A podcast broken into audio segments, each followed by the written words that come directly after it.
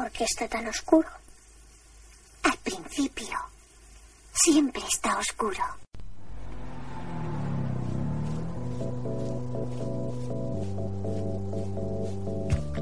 Bienvenidas a Planeta Invierno.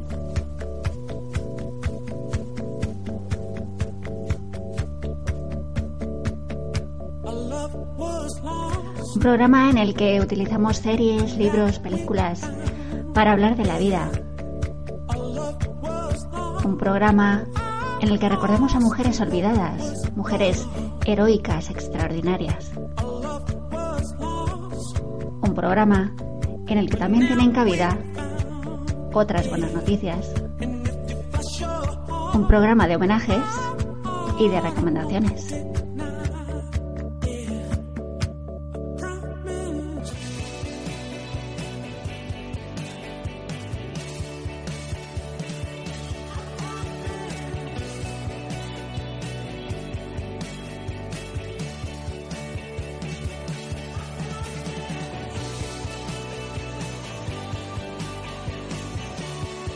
Planeta Invierno está patrocinado por Invítame a Vivir y Translaje Traducciones.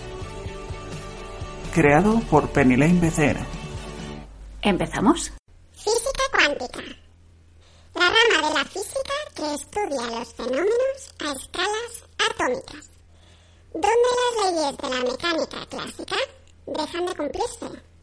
La física cuántica explica fenómenos que no pueden ser explicados por la física de toda la vida, que es la de Newton. La física cuántica controla el mundo diminuto. Tengo que contaros un secreto. ¿Sabéis que tras las paredes de nuestras casas viven unos seres minúsculos? Los diminutos. ¡Hola! ¡Ya estamos aquí! ¡Yujú!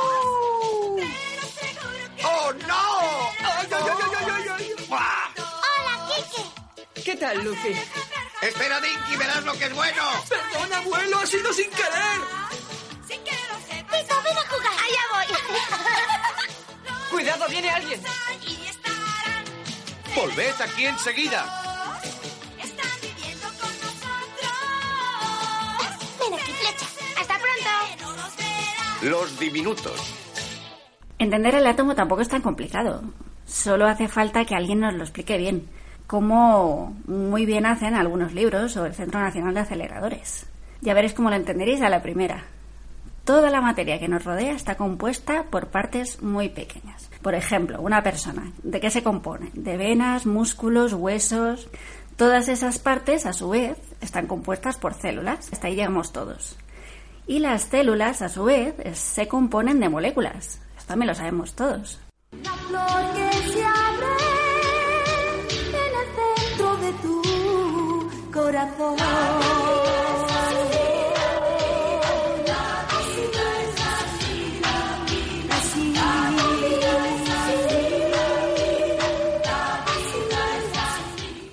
Pero igual lo que no nos han explicado bien es que las moléculas no son más que varios átomos unidos entre sí. Todo el universo está compuesto por átomos, desde una planta, un animal, un libro, una mesa, incluso el cuerpo humano. Todos, tú, yo, estamos formados por átomos. ¡Ay, ho! ¡Ay, ho! El átomo es pequeñísimo, tanto que en un centímetro caben Un billón de átomos. Un billón es el equivalente a mil millones o un millón de millones, dependiendo de la región del planeta en la que habites. ¿Vale? Es una cifra con muchísimos ceros. Se representa con un 10 elevado a la 12 o en cifra larga tenéis que poner 12 ceros, ¿eh? divididos entre 3, 3, 3 y 3. Hay un error común que suele ocurrir en el hecho de que en inglés británico y estadounidense un billón sí equivale a mil millones, mientras que otras lenguas equivale a un millón de millones. No se habla de la misma cantidad y eso hay que tenerlo en cuenta. Y aunque lo parezca, no es lo más pequeño que existe, porque el átomo se puede descomponer en varias partículas, ¿vale? El átomo está compuesto por unas partículas que a lo mejor os suenan, lo habéis leído en todas partes, aunque no sepáis muy bien lo que son. Y lo hemos estudiado todos en el cole. ¿Qué son los protones y los neutrones? Los protones y los neutrones se agrupan en la zona de- más interior del átomo, esa zona más interior del átomo se llama núcleo. Entonces tenemos el núcleo, luego en la zona exterior tenemos los protones y los neutrones, y todo eso se llama Átomo. y el átomo es de lo que estamos compuestos todos.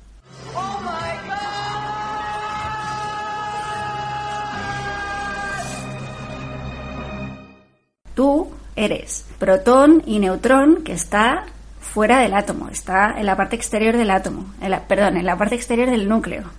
Somos átomos, somos protones y somos neutrones. Y en el centro está el núcleo. Lo gracioso de esto es que tienen cargas distintas. Protones tienen la carga eléctrica positiva. Protones positiva.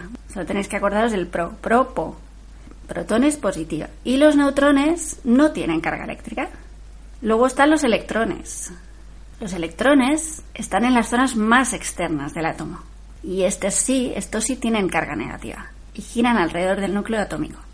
Vale, esto a lo mejor cuesta un poquito más de entender, pero no tanto. Porque encontré un libro muy chulo y muy didáctico que te lo compara con eh, la Tierra y el Sol.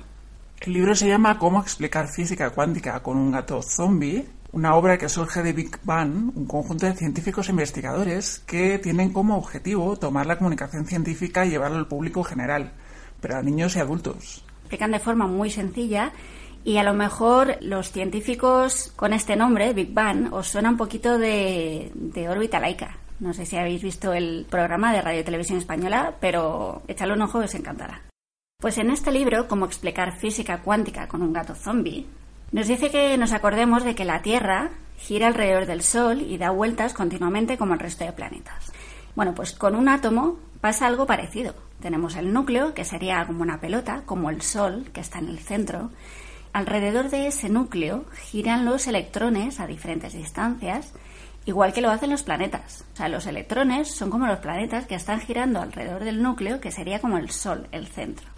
Y esos núcleos, como decimos, están formados por protones y neutrones. Entonces, acordaos, el protón tiene carga positiva y el electrón carga negativa. El neutrón no tiene carga.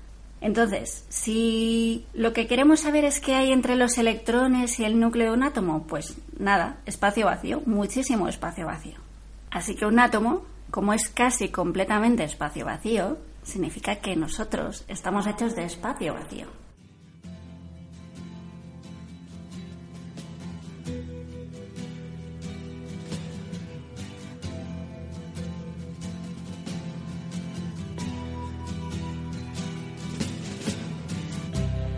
Ground control to Major Tom. Ground control to Major Tom. Take your protein pills and put your helmet on. Ground control to Major Tom. Seven, commencing countdown engines on. Three, two, check ignition and may God's love be with you.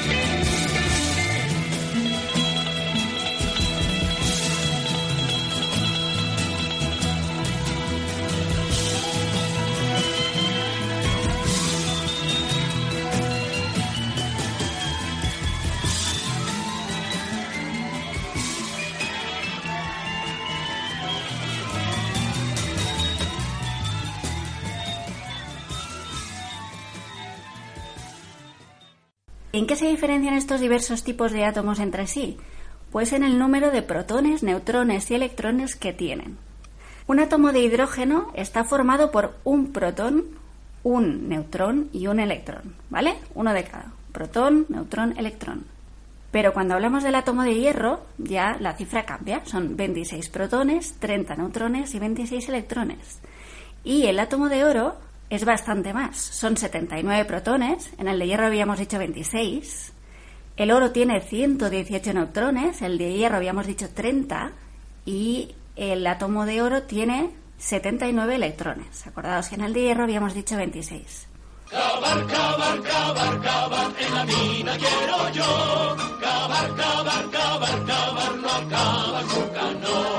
Quien cava más muy rico es. Si te pico, das al derecho y al revés. Y al cavar, y al cavar, con afán, con afán, otros mil diamantes van.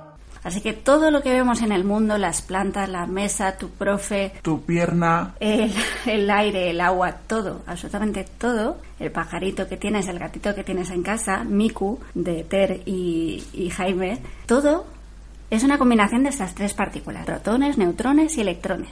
Interstellar plantea, ¿quién fue Dios? Y la respuesta nos la da JC, que no es Jesucristo, pero casi. Es Joseph Cooper. En el primer planeta se han enfrentado a la naturaleza matando al hombre. En el segundo planeta, al hombre matando al hombre, al que sutilmente llaman Doctor Man. Y finalmente, en el tercer acto, tras sacrificarse por salvar a toda la humanidad, Joseph Cooper se da cuenta de quién ha hecho esto. Fuimos nosotros.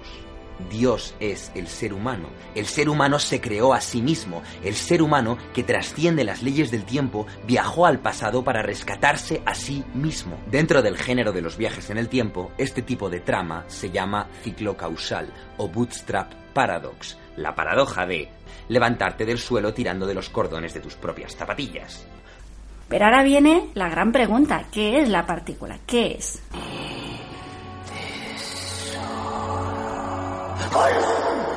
Si el oro y el hierro están formados por lo mismo, solo varía la cantidad, ¿eh? el número que tiene de cada uno de ellos, no podríamos juntar mucho hierro hasta formar oro, porque ese era el sueño de los alquimistas. La alquimia, para el que le suene pero no sepa exactamente explicar lo que es, se practicó en Europa durante más de 2500 años y era una combinación esoterismo, espiritualidad, ciencia y ciencias ocultas también. Tuvo seguidores muy famosos como Isaac Newton y parecía toda una flipada muy grande, pero hoy sabemos que sí es posible convertir hierro en oro. Y de hecho ocurre constantemente. Lo único que necesitamos es estar en un lugar caliente, es decir, una explosión de una estrella, lo que los científicos conocen como supernova.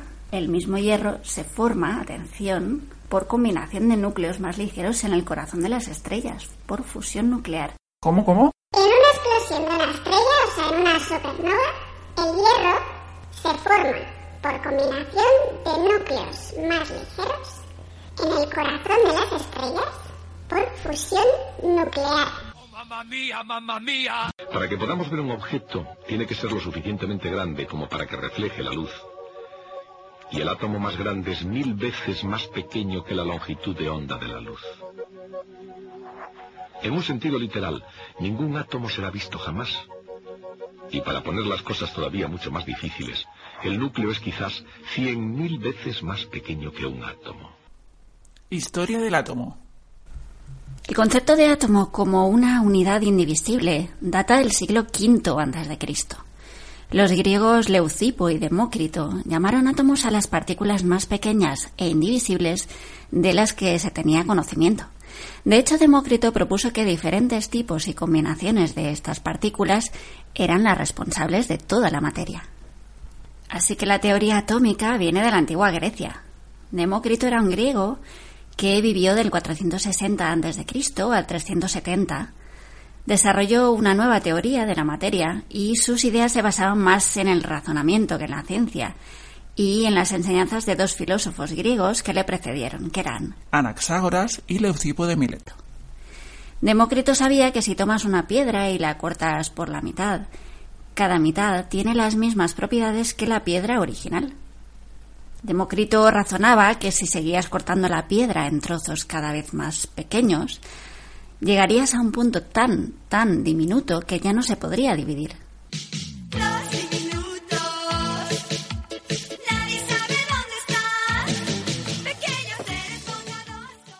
Agua. Molécula compuesta por dos átomos de hidrógeno y uno de oxígeno. Oxígeno. Número atómico 8. ¿Qué es eso de la física cuántica? Cuando llegamos al mundo de lo más pequeño, al mundo de lo microscópico, las leyes que rigen ese mundo no son las mismas que las que vemos en nuestro día a día, son leyes más sutiles, más peculiares. Pero el hombre muy poco a poco durante el siglo XX y durante el siglo XXI ha logrado comprenderlas y actualmente estamos en la situación de empezar a explotarlas, a aprovecharlas. Del mismo modo que las leyes del mundo, del mundo grande, las leyes de la física clásica, las entendemos desde Newton y con ellas hacemos puentes, enviamos naves a donde haga falta y creamos máquinas que nos ayudan, ahora los humanos hemos llegado al control de la materia a nivel atómico. Aún estamos en la infancia de la física cuántica, estamos empezando ahora a comprenderla a fondo. Durante el siglo XX hemos llevado a cabo algunas explicaciones prácticas y ahora en el siglo XXI estamos realizando lo que se llama la segunda evolución cuántica.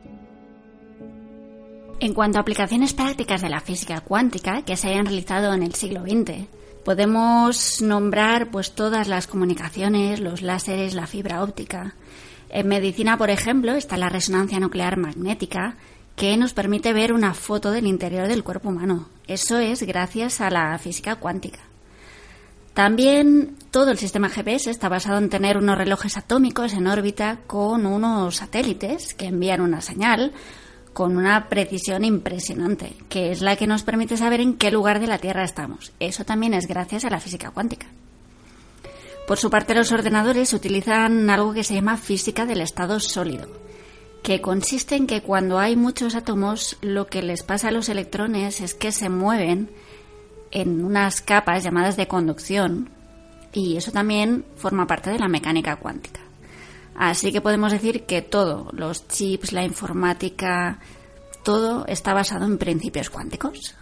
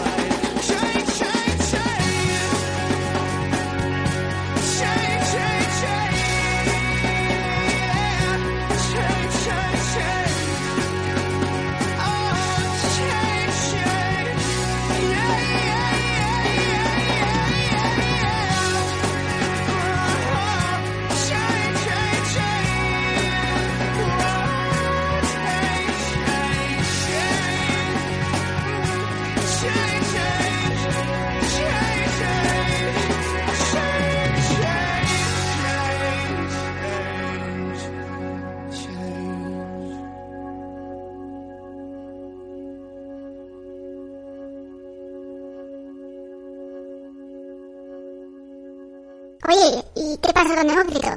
Al final no me he enterado. ¿Qué pasa con Demócrito y con el otro? ¿Cómo se llamaba el otro?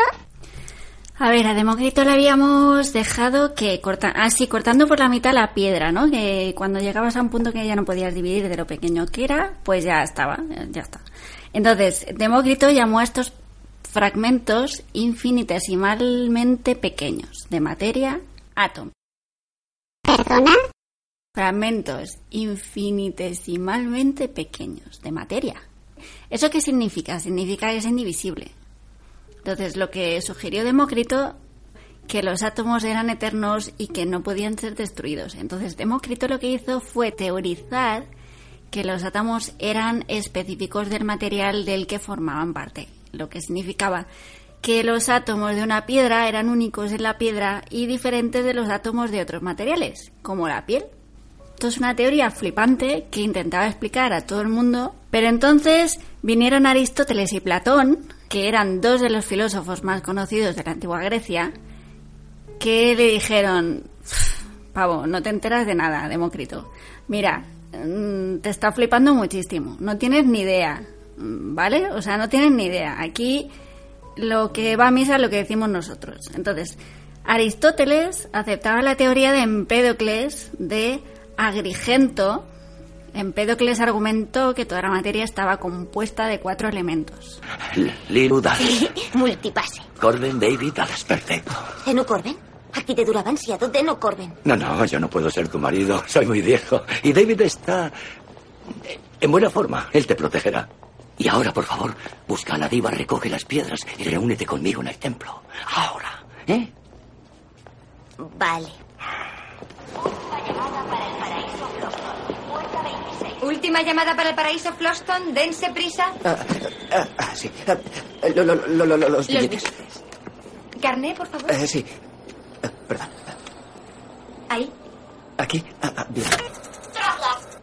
Señor Dallas, eh, sí. enhorabuena por haber ganado el concurso. Ah, sí, vale. Y perdón el jaleo. ¿El jaleo? Lo de la basura. Oh, Ah, chachajamas. He llegado. Tenía tanto miedo de no poder pillar el vuelo que mandé a David a Sí. recoger mi tarjeta de embarque. Pero, ahora pero- se tiene que marchar. Gracias. Adiós. Yo soy Corbin Dallas. ¿Y eh, ella es? Lilu Dallas, multipase. Sí. Lilu, eh, multipase, ya sabe lo que es un multipase. Lilu Dallas, mi mujer, somos recién casados, la he conocido hoy. Ya sabe lo que es eso, topamos casualmente y empezaron a saltar chispas. Ya sabe lo que es un multipase. En fin, nos queremos. Tía, ¿en serio me estás hablando de una película del año 97? Pues si yo no había nacido. Cállese, señora. A ver, ¿por dónde íbamos? Empédocles argumentó que toda la materia estaba compuesta de cuatro elementos, que eran el fuego, el aire, el agua y la tierra. La proporción de estos cuatro elementos afectaba a las propiedades de la materia. Aristóteles añadió su propia idea, incorrecta por supuesto, de que los cuatro elementos básicos podrían transformarse uno en otro. Debido a la gran influencia de Aristóteles, la teoría de Demócrito tendría que esperar casi 2000 años antes de ser redescubierta. La idea del sistema de Demócrito era tan simple que era para darse de golpes contra la pared. El universo entero está compuesto por un espacio ilimitado en el que existen innumerables átomos. El espacio no tiene límites, no tiene ni un arriba ni un abajo, no tiene ni frontera ni centro. Los átomos no tienen cualidades aparte de su forma, no tienen ni gusto, ni color, ni peso. El color, el frío y el calor son opiniones, en realidad solo existen los átomos y el vacío, dijo Demócrito. El frío y el calor son opiniones. Opiniones.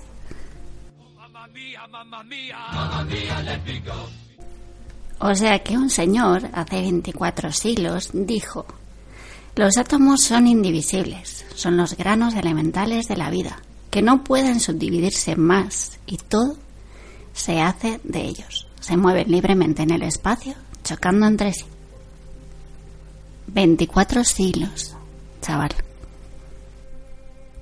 ¿Te has planteado alguna vez qué pasaría si tu gato fuera a la vez tu gato y tu perro. Pero eso no puede ser, o son gatos o son perros, me dirías. Pues no, pues no. Porque los gatos, como ya te he explicado antes, están formados por electrones, además de protones y neutrones. Y los electrones, ahora vas a flipar, los electrones pueden ser dos cosas a la vez. Dos cosas a la vez. Onda y partícula. ¿Vale? A esta propiedad de poder aparecer como dos cosas a la vez se la llama dualidad. Fue de los primeros aspectos de la mecánica cuántica que se descubrieron y es algo que todavía no se entiende demasiado bien.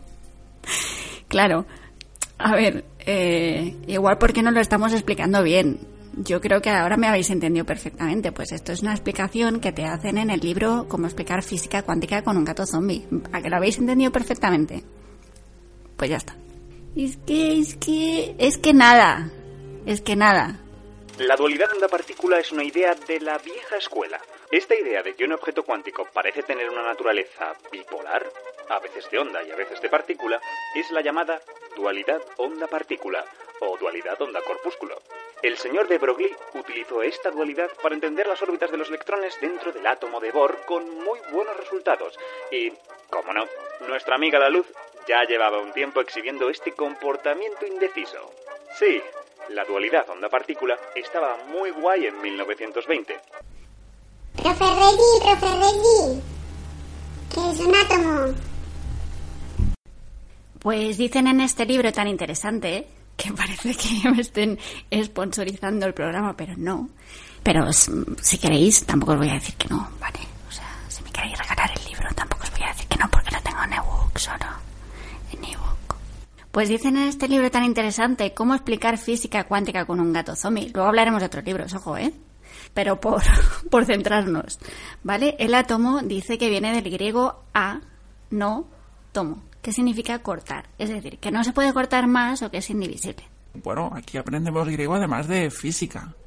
Bueno, tampoco te va a servir de mucho a no ser que te vayas a Grecia y que estés todo el rato diciendo átomo, átomo, dicen por aquí. Pero oye, el saber no ocupa lugar.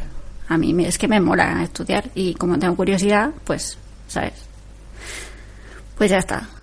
Que Demócrito dice que, que todas las piezas del Lego, pues que también son átomos. Que si queremos jugar a los átomos. Bueno, pues lo de los eh, lo de las partículas ya lo tenéis claro, ¿no? Lo de las partículas, pues eh, protones, neutrones que conforman el núcleo. Y alrededor del núcleo giran los electrones. Bueno, pues ahora vamos a ver la onda, porque acordaos que hemos hablado de la dualidad. De la dualidad. O sea que son dos cosas a la vez.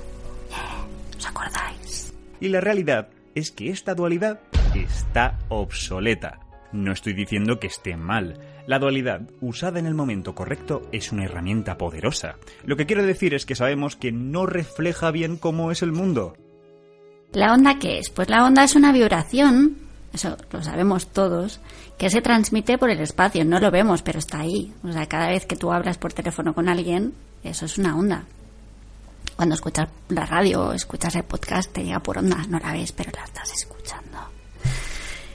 Y entonces dice, dice bueno, eh, a ver, que también se puede ver. Dice que se puede ver. Se ata una cuerda por un extremo y sube y baja el otro extremo muy rápido. El movimiento viaja por toda la cuerda. Y así es como funcionan las ondas. Lo más chulo de las ondas es que transportan energía sin tener que transportar materia. La materia oscila, pero no se traslada. Si volvemos a tomar el ejemplo de la cuerda y esta atraviesa la habitación, comienzas a mover uno de sus extremos y la cuerda se mueve, la energía en forma de movimiento llegará al final de la cuerda, pero el principio de la cuerda no se habrá desplazado al otro lado de la habitación.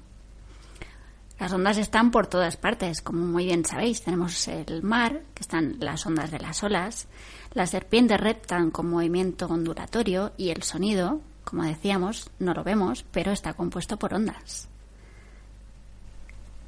¿Y por qué tenemos internet en el móvil? Pues ahí está. Pues ahí está, por la física cuántica. Bueno, no por las ondas, pero gracias a la física cuántica lo estás entendiendo. Y estás entendiendo qué es una partícula y qué es una onda y qué es un átomo, ¿sabes?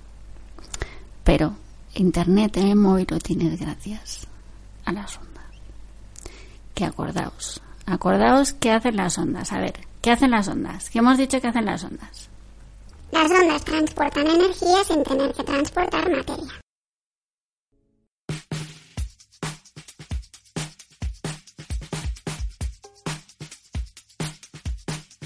I've been searching, nothing's working. I've been tripping, no one's perfect. Chasing vision, just the surface. Shirts on backwards, not on purpose. Yeah, I've been learning something bigger. Expectations, feet were failing. I found blessings flowing from the side of heaven. Staring into my reflection, redirecting my perfection somewhere else.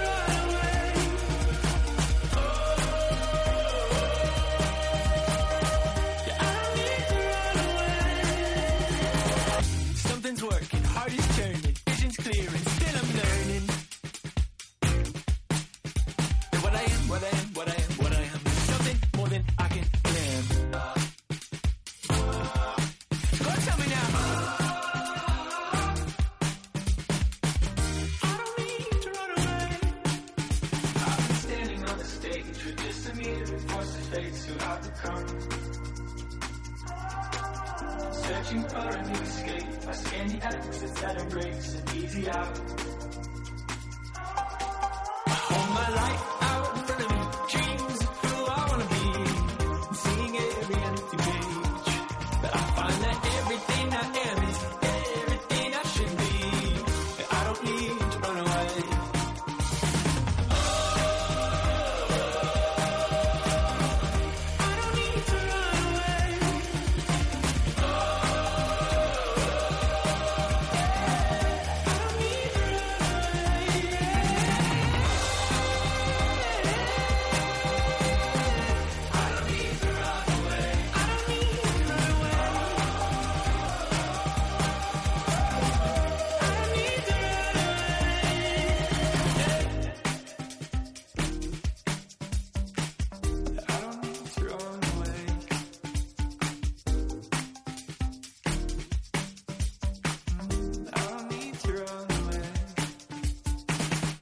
ahora veamos lo que nos dice el otro libro muy interesante que os recomiendo desde aquí muchísimo.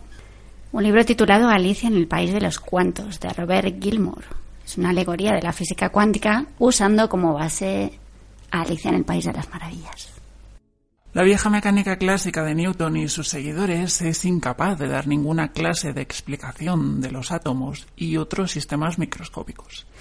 La mecánica cuántica, por otro lado, se corresponde perfectamente con las observaciones. Los cálculos son eh, con frecuencia difíciles y también tediosos, pero en los casos en los que se ha realizado concuerda a la perfección con lo que realmente se ha observado.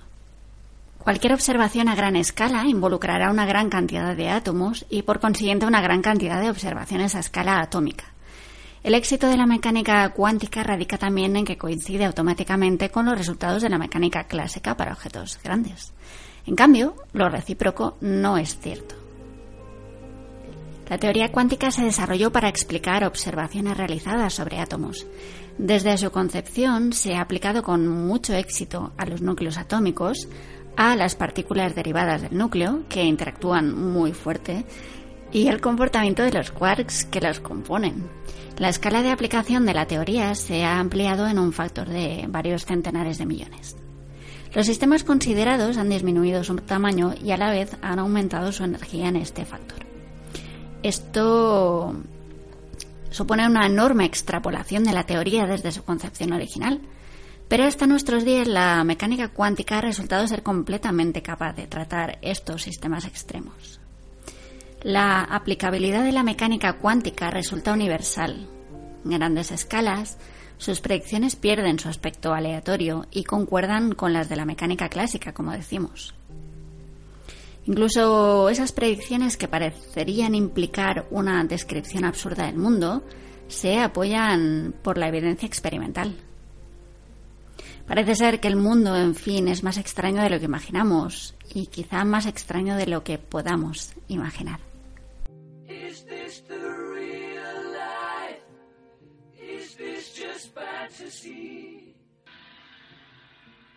Las partículas y los niveles atómicos difieren de los objetos en gran escala.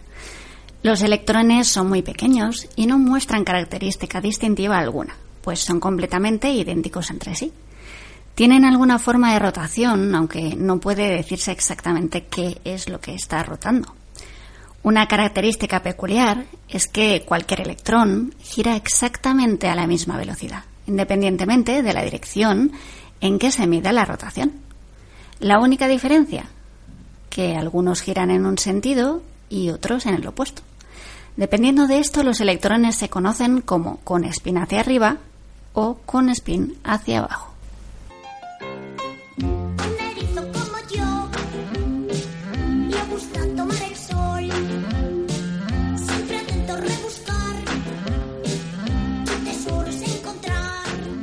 Pero es curioso que Albert Einstein no estaba muy a favor de los efectos de la física cuántica. ¿Por qué?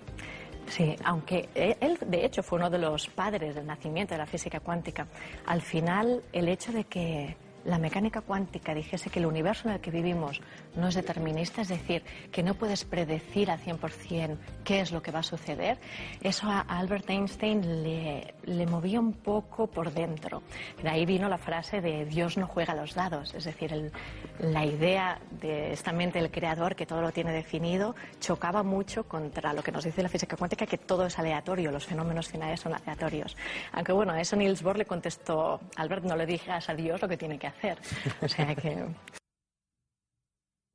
Imagínate que vieras a unos seres extraños y pequeñitos que no se pueden estar quietos un minuto, ¿vale? Como tus hijos, pero más pequeños todavía, y un montón de ellos. El principio de incertidumbre de Heisenberg asegura que ninguna partícula puede tener valores simultáneos bien definidos de su posición y de su velocidad. Esto quiere decir que una partícula no puede estar quieta en una posición definida, como tus hijos, puesto que una partícula inmóvil tiene una velocidad bien definida, que es cero. Así que tus hijos son un poco partículas. Bueno, ya sabíamos que eran partículas, pero más todavía. ¿Vale? Así que puedes invocar perfectamente el principio de incertidumbre de Heisenberg cuando les digáis que se estén un poquito quietos, por favor. Te lo pido.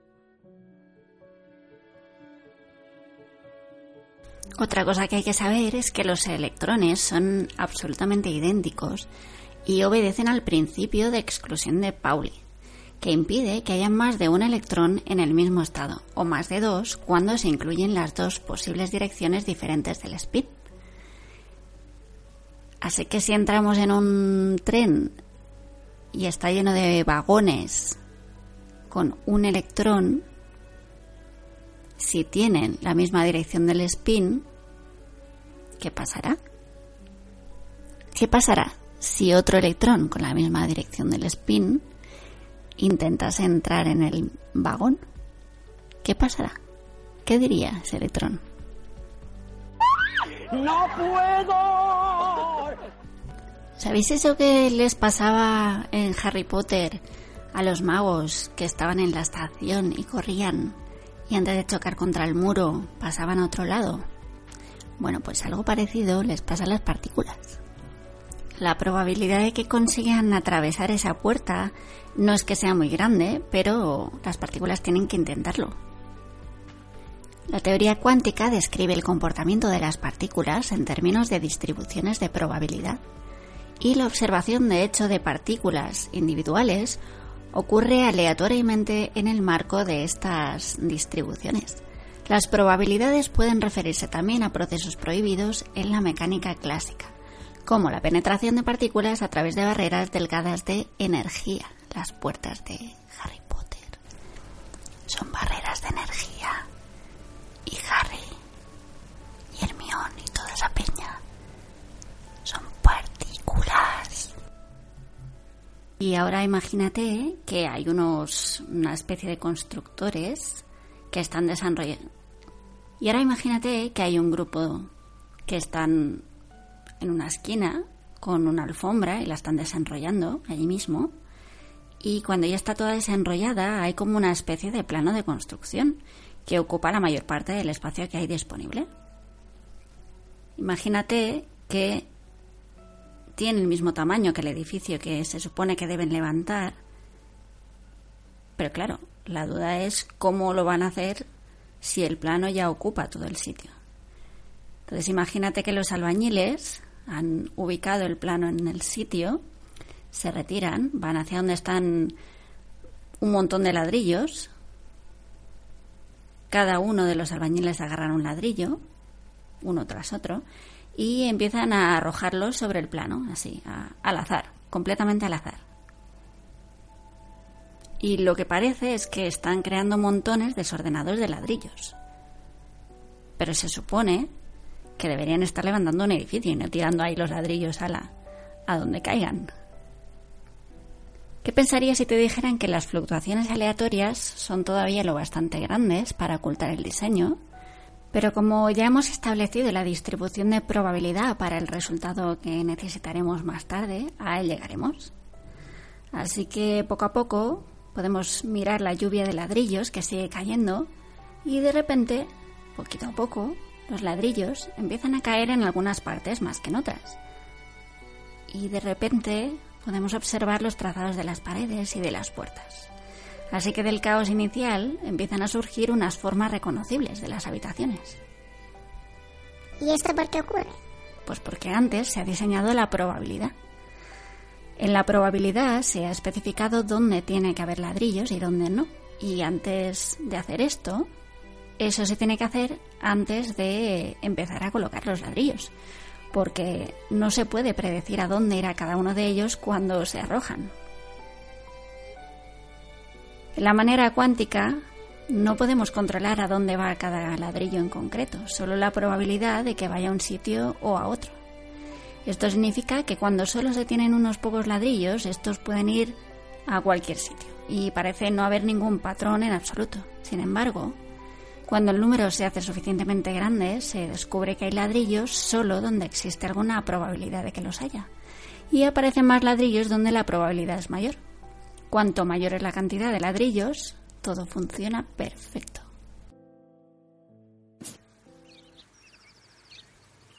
Ah, ¡Qué día tan hermoso! ¿Y cómo está mi ventana de Florida? Ah, Estas flores son preciosas. ¿Mm? ¿Pero qué está pasando aquí? Ah, son los nabucodonosorcitos. ¿Mm? Voy a mirar con mucha atención.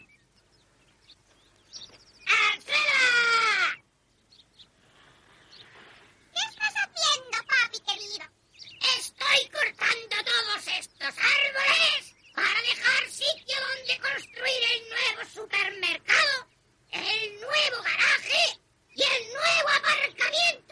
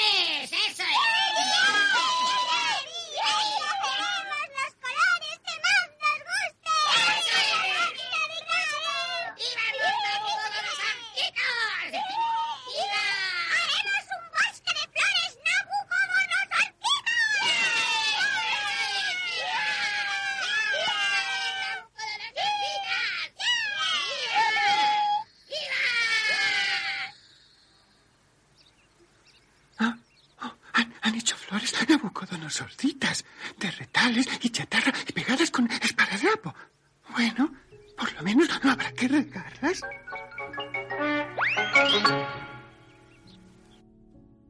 Ahora imagínate que estás hablando con la directora de un banco. En ese banco se distribuyen préstamos de energía a todas las partículas. La mayoría son fotones, pero a veces hay pares de partículas y antipartículas que vienen juntas a pedir un préstamo, como por ejemplo un par electrón-positrón. Claro, tú preguntarás, ¿y para qué necesitan un préstamo de energía las partículas? Para que una partícula exista de verdad, de manera que pueda ser una partícula libre y pueda moverse y ser observada, ha de tener por lo menos una energía mínima que se llama energía de masa en reposo. Estas pobres partículas virtuales que vienen aquí a este banco, a este banco al que llaman Heisenberg, son, por desgracia, no tienen ninguna energía, así que no existen. Afortunadamente, pueden venir al banco Heisenberg y pedir un préstamo de energía. Y así podrán existir durante un instante. ¿Y cuáles son las condiciones de préstamo? La relación de Heisenberg, que rige todas las transacciones. Tenemos una cantidad, que la llamaremos h, que se conoce como la constante de Planck, la constante reducida. La relación da la tasa de intercambio para nuestros préstamos de energía. Luego hay una cantidad que llamaremos AE, que es la cantidad de energía que se presta. Y una cosa que llamaremos AT, que es el periodo para el que se hace el préstamo. Y la relación de Heisenberg, por escrito, AEAT igual a H partido por 2. Eso no viene a ser otra cosa que la tasa de intercambio entre diferentes tipos de moneda. Así que cuanto más tiempo haya, más energía pueden tener. Pues no, todo lo contrario. Es el producto de la energía y el tiempo lo que es constante. De manera que cuanto mayor sea la cantidad de energía, menor será el tiempo que se les permita guardarla. Esta es una de las formas alternativas del principio de indeterminación más conocida, que es la indeterminación tiempo-energía. Esta forma es la que se utiliza en mecánica cuántica para explorar las consecuencias de la formación de partículas virtuales, utilizadas para estudiar los estados intermedios de una interacción. Esta forma del principio de indeterminación es también la utilizada para estudiar el concepto de energía del vacío. En mecánica cuántica, la relación de indeterminación de Heisenberg, o principio de incertidumbre, establece la imposibilidad de que determinados pares de magnitudes físicas observables y también complementarias sean conocidas con precisión arbitraria. Afirma que no se puede determinar, en términos de la física cuántica, simultáneamente con precisión arbitraria, ciertos pares de variables físicas como pueden ser la posición y el momento lineal, es decir, cantidad de movimiento de un objeto dado. En otras palabras, cuanta mayor certeza se busca en determinar la posición de una partícula, menos se conoce su momento lineal y por tanto menos se conoce su masa y su velocidad. Este principio fue anunciado por el físico y filósofo alemán Werner Heisenberg en 1927. La mayoría de las partículas tiene masa en reposo y esto equivale a una gran cantidad de energía. Las partículas virtuales sin ninguna energía inicial pueden existir durante un breve periodo si piden prestada la energía que necesitan para su masa en reposo en forma de una fluctuación cuántica. Imagínate una pareja que saca una enorme cantidad de energía para sostener la gigantesca masa en reposo que necesitan para vivir. Como el préstamo es tan grande, el tiempo de devolución es muy corto, tanto que ni siquiera se han podido ir del banco antes de tener que devolverlo. A estas partículas pesadas se las conoce como partículas de corto alcance, porque no pueden llegar muy lejos antes de devolver su préstamo de energía. Por tanto, la relación entre tiempo y energía es igual para todas. La constante de Planck es siempre la misma, dónde y cuándo se aplique. Por eso le llamamos una constante universal, porque es siempre la misma en todas partes. Y en este banco, en el banco de Heisenberg, se trata con la energía porque la energía funciona como si fuera dinero.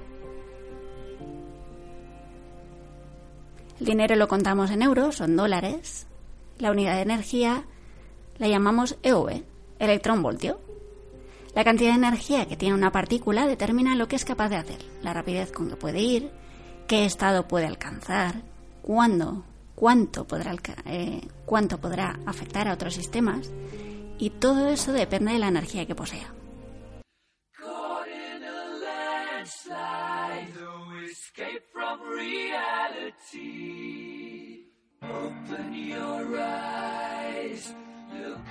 in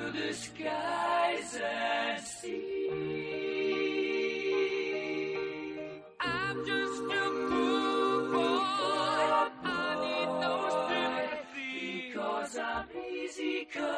easy go, little high, little low. Any way the wind blows doesn't really matter to me. To me.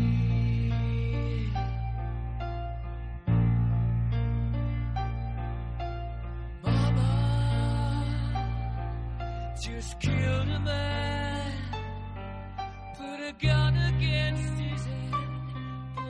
trigger, now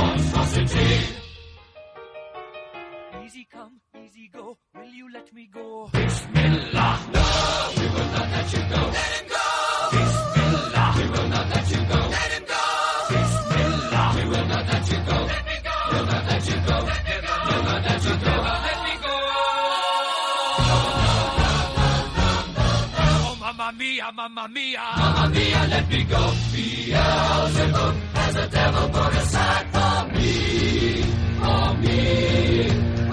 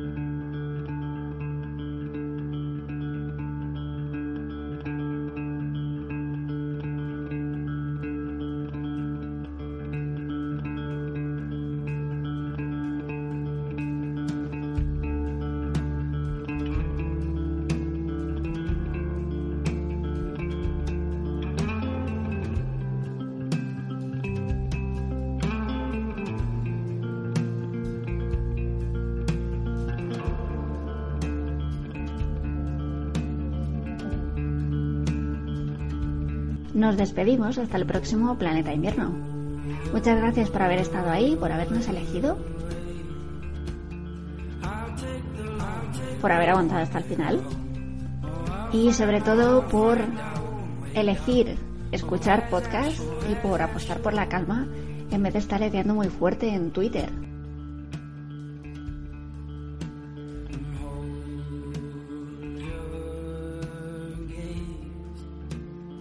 Esperamos que lo hayáis pasado también como nosotros haciéndolo y nos encantaría que nos dejarais comentarios o notas de voz.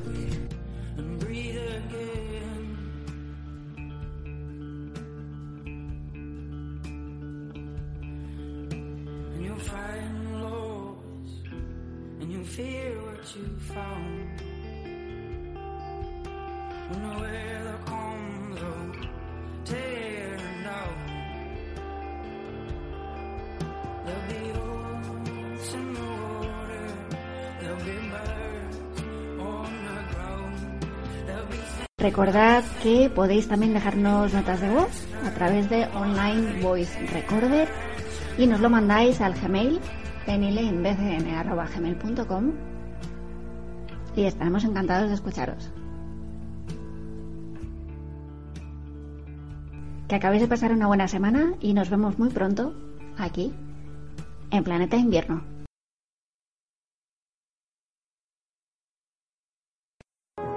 Sucede que me canso de ser hombre. Sucede que entro en las sastrerías y en los cines marchito, impenetrable, como un cisne de fieltro navegando en un agua de origen y ceniza. El olor de las peluquerías me hace llorar a gritos. Solo quiero un descanso de piedras o de lanas, solo quiero no ver establecimientos, ni jardines, ni mercaderías, ni anteojos, ni ascensores. Sucede que me canso de mis pies y mis uñas y mi pelo y mi sombra. Sucede que me canso de ser hombre. Sin embargo, sería delicioso asustar a un notario con un lirio cortado o dar muerte a una monja con un golpe de oreja. Sería bello ir por las calles con un cuchillo verde y dando gritos hasta morir de frío.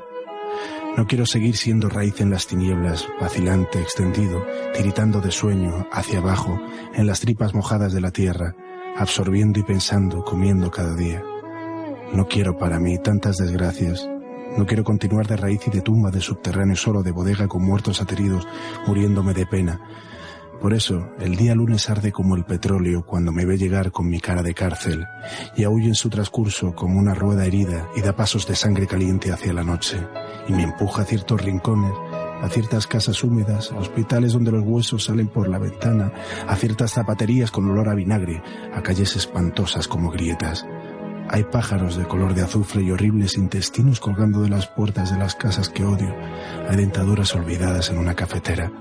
Hay espejos que debieran haber llorado de vergüenza y espanto. Hay paraguas en todas partes y venenos y ombligos. Yo paseo con calma, con ojos, con zapatos, con furia, con olvido. Paso, cruzo oficinas y tiendas de ortopedia y patios donde hay ropas colgadas de un alambre, calzoncillos, toallas y camisas que lloran, lentas lágrimas sucias.